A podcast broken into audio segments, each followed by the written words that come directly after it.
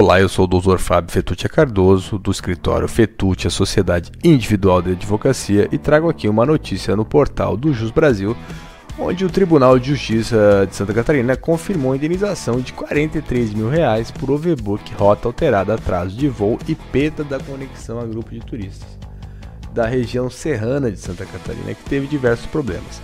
Conforme então na narrativa do próprio tribunal, né, o grupo integrado por seis turistas catarinenses será indenizado em 43 mil após passar a experiência desagradável no retorno de passeio que fez pela Europa. A viagem de volta originária em Lisboa com destino ao Rio de Janeiro foi marcada por percalços que incluíram overbook, mudança de rota, atraso em três voos e perda de duas conexões.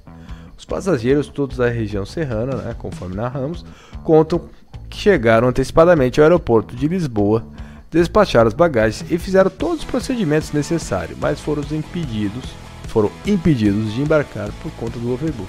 Expressão usada quando a empresa vende mais assentos do que aqueles disponíveis. Prática defendida pela ré e, considera, e considerada abusiva pelo juízo.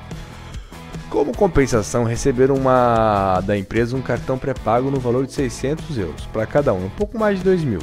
Contudo, não conseguiram sacar, transferir, compensar, depositar ou aproveitar de qualquer forma o suposto crédito no Brasil. A decisão do juiz da comarca de Lages, onde a ação tramitou, determinou também o ressarcimento desses valores aos consumidores, convertidos em moeda nacional. O contrato entre as partes previa o embarque em Lisboa e tinha como destino final o Rio de Janeiro. Planejamento alterado pela companhia aérea que colocou os passageiros em voo para Porto, em Portugal e de lá para Guarulhos e só depois é que chegariam ao Rio de Janeiro. Eles ficaram em São Paulo e de lá mesmo compraram passagem para Florianópolis. O juiz tomou com base para julgar as causas, a, a causa as convenções de Varsóvia e Montreal para tratar de danos materiais, os códigos civil e de defesa do consumidor para indenização do dano moral. A empresa ré que alegou não haver danos materiais indenizáveis e que o ocorrido não passou de mero de sabor, pode recorrer da decisão.